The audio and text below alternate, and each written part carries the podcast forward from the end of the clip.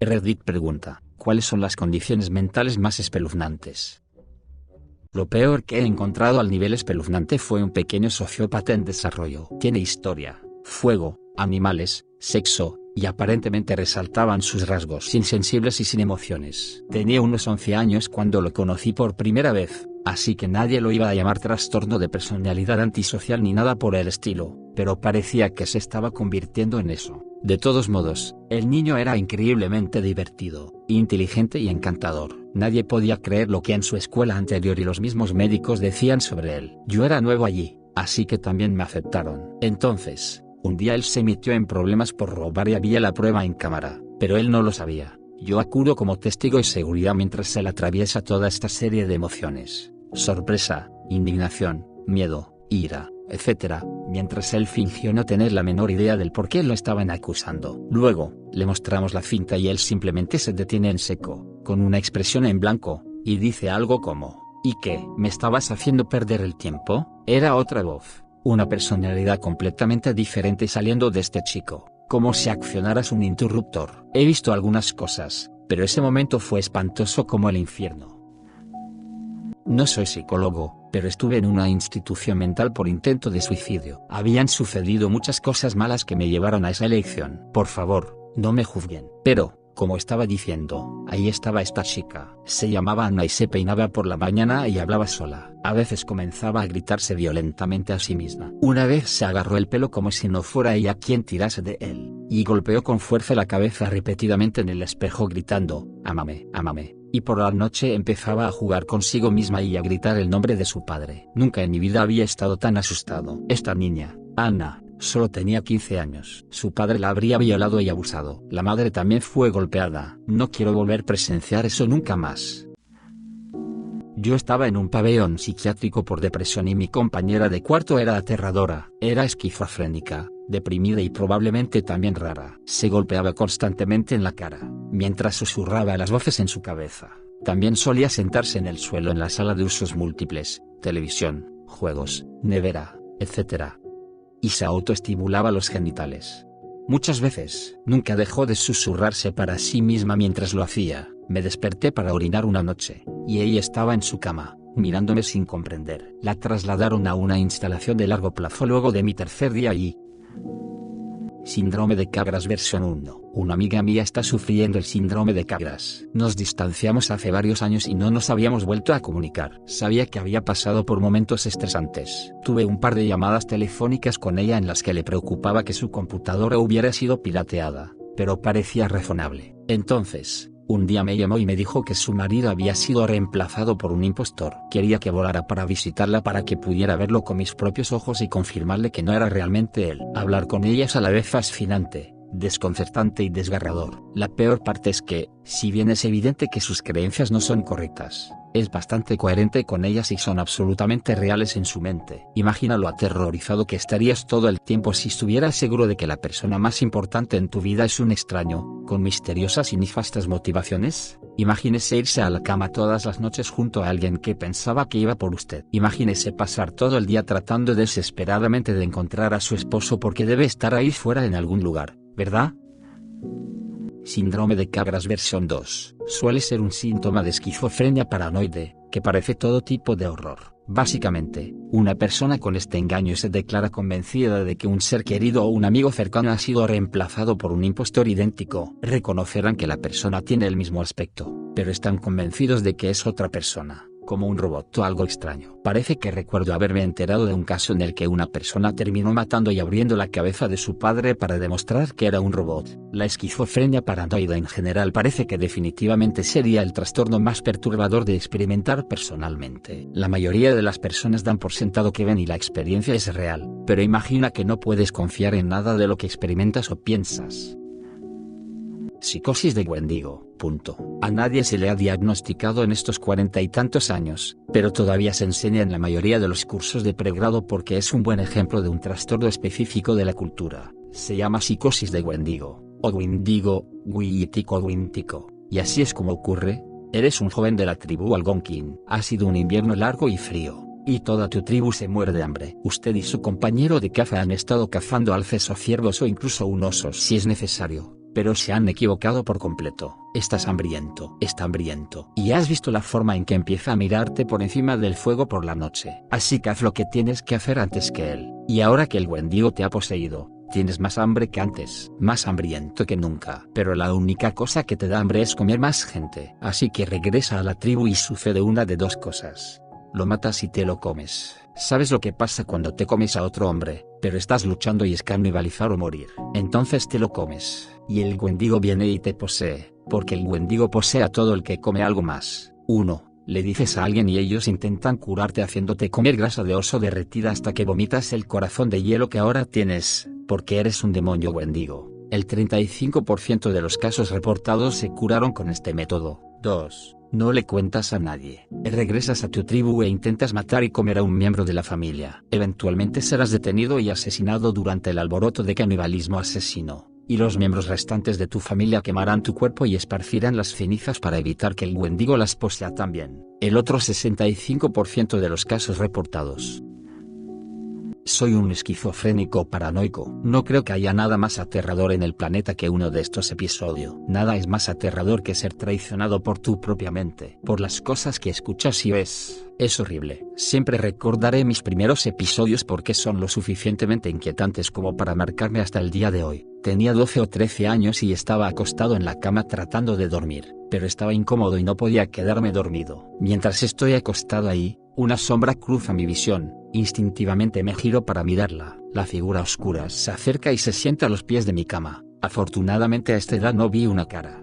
Era una mujer completamente vestida de negro, ella se sentó y me miró durante toda la noche, todo el tiempo susurrándome, ellos te odian, nadie te ama, mátalos, la cocina, los cuchillos, la pistola de papá, termina, no puedes correr, te encontraré. Algo me dice que debería haber llamado a gritos a mi madre o mi padre, por ayuda, pero no pude. Le creí lo que me dijo, pero no hice lo que decía. Tengo desencadenantes ahora que me he dado cuenta. Para mí, los sótanos son la raíz del mal en mi cabeza. Las alucinaciones más comunes son las de una niña. Ella me lleva a un hoyo en el piso donde me arrastra hacia abajo. Cuando vuelvo a subir, siempre trato de terminarlo. Mi peor episodio ocurrió cuando estaba en un Walmart. Hice una escena enorme y en realidad me tuvieron que llevar en ambulancia. Estábamos comprando algo para cenar cuando, de repente, todos me comenzaron a rodear y estaban mirándome, y se reunieron dando vueltas a mi alrededor. No podía abrirme paso. Me decían que me suicidara. Recuerdo que me desperté en un hospital después de eso. Mi madre me dice que me dejé caer al suelo y comencé a gritar y arañar mis muñecas.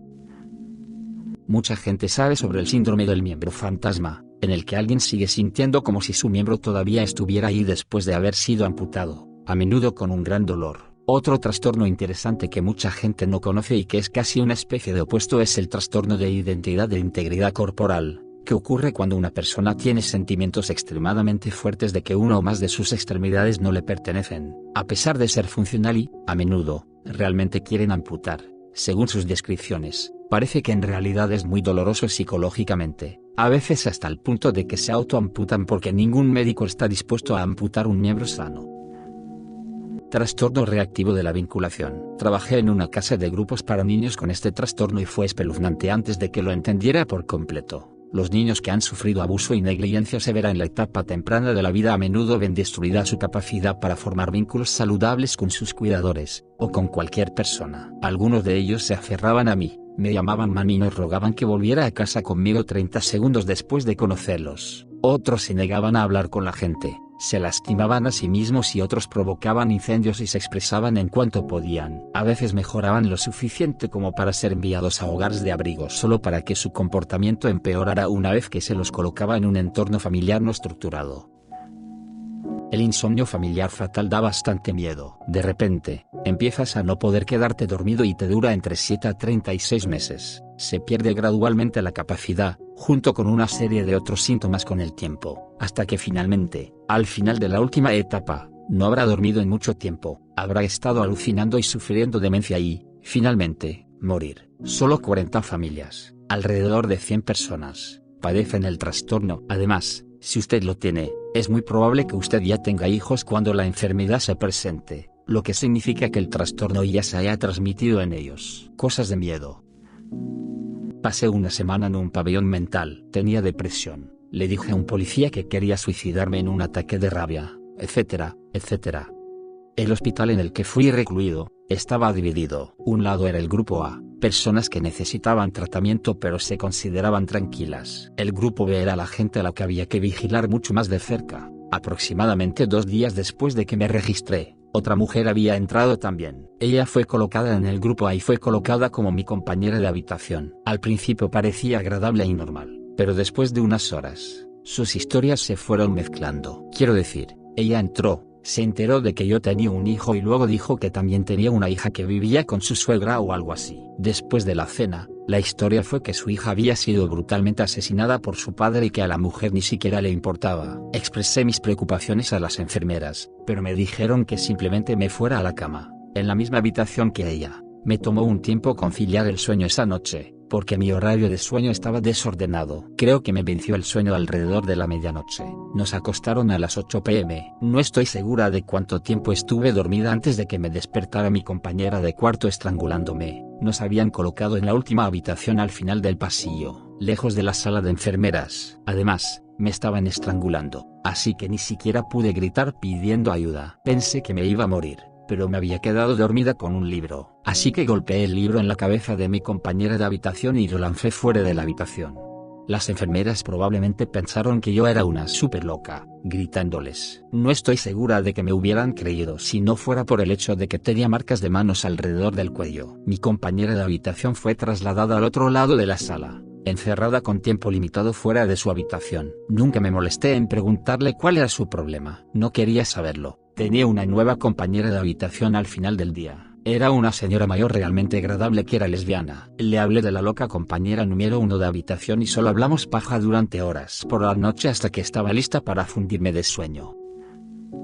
Soy un especialista en psicología, aún no profesional, pero en mi opinión es esquizofrenia catatónica. Quienes padecen este tipo de esquizofrenia aunque en el Manual de Diagnóstico Estadístico de Enfermedades Mentales 5 se están deshaciendo de los diferentes tipos de esquizofrenia, solo habrá una clasificación. En ocasiones no podrán hablar ni moverse. Mi profesor trabajaba en una clínica mientras estaba en la escuela y nos habló de un paciente que de repente se bloqueaba en una posición extremadamente incómoda y no se movía durante largos periodos de tiempo. Mi esposa es psicóloga. Ella dice trastorno psicótico compartido. La mujer y su madre tenían delirios paranoicos sobre el ex marido de su madre y estaban convencidas de que las estaba acosando y entrando a la fuerza en su casa. El ex le había conseguido al hijo de la mujer, de 6 años, un contrato de modelo, y pensaban que cada foto de un niño en una revista era de él. Las imágenes que no se parecían a él, afirmaban, eran editadas en Photoshop. Esto fue tan extraño y cursi ya que dos personas compartían los mismos delirios.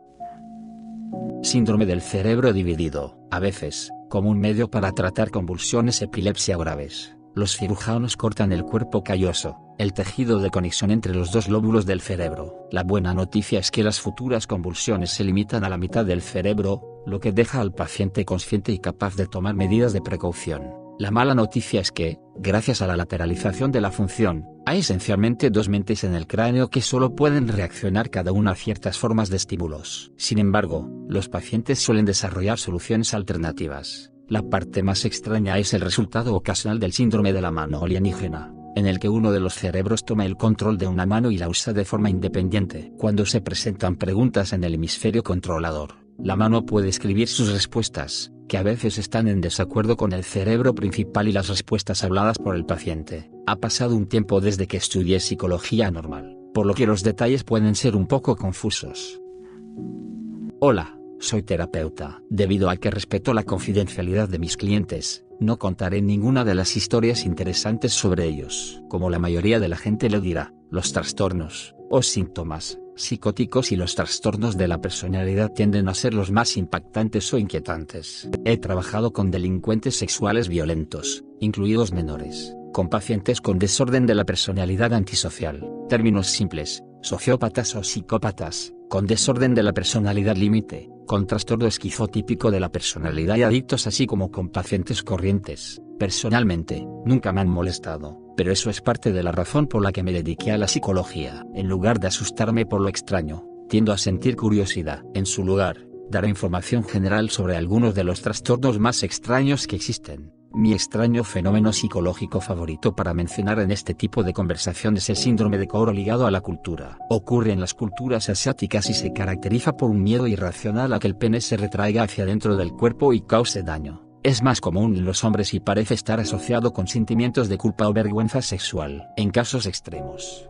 se sabe que las personas mutilan sus propios genitales en un intento de mantenerlos afuera de su cuerpo como agarrar su pene con unas tenazas. Otro es el síndrome de agotamiento cerebral, lo sé, nombre extraño, que tiende a afectar principalmente a los estudiantes de alto estrés en los países africanos. Básicamente, es una ceguera somática provocada por leer o estudiar demasiado. La pica es un trastorno en el que las personas tienen un hambre incontrolable de elementos inusuales como arcilla, tiza, cabello, virutas de pintura, etc. He leído sobre casos extremadamente graves de pica del cabello en los que las personas tienen que someterse a una cirugía para eliminar enormes bolas de pelo del estómago, ya que no se digiere correctamente. Obviamente, comer otras cosas inorgánicas puede tener graves repercusiones en la salud. La parálisis del guante es otro trastorno somático bastante interesante, en el que la persona no puede sentir ni mover la mano de la muñeca hacia abajo, debido a que sus nervios están dispuestos en su brazo mano no hay forma de que pueda ser causado por un daño real a los nervios. Básicamente, hay dos nervios separados que se alimentan en la mitad inferior de su brazo, lado meñique, así como en los dedos meñique y anular. El otro proporciona impulsos neurológicos a la parte superior,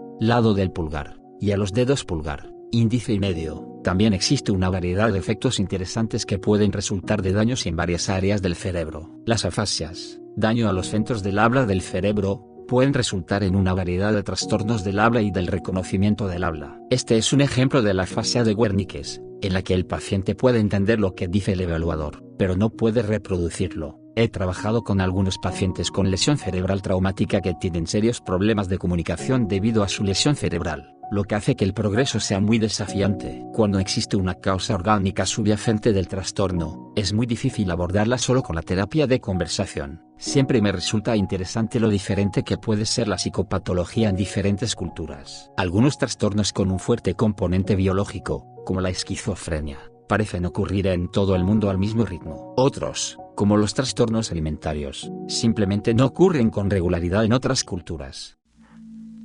Wow, llegaste hasta aquí. Gracias por entonarte con Radio TV. Si el video te gustó deja tu like y suscríbete. Siga, arroba Radio TV. Hasta la próxima.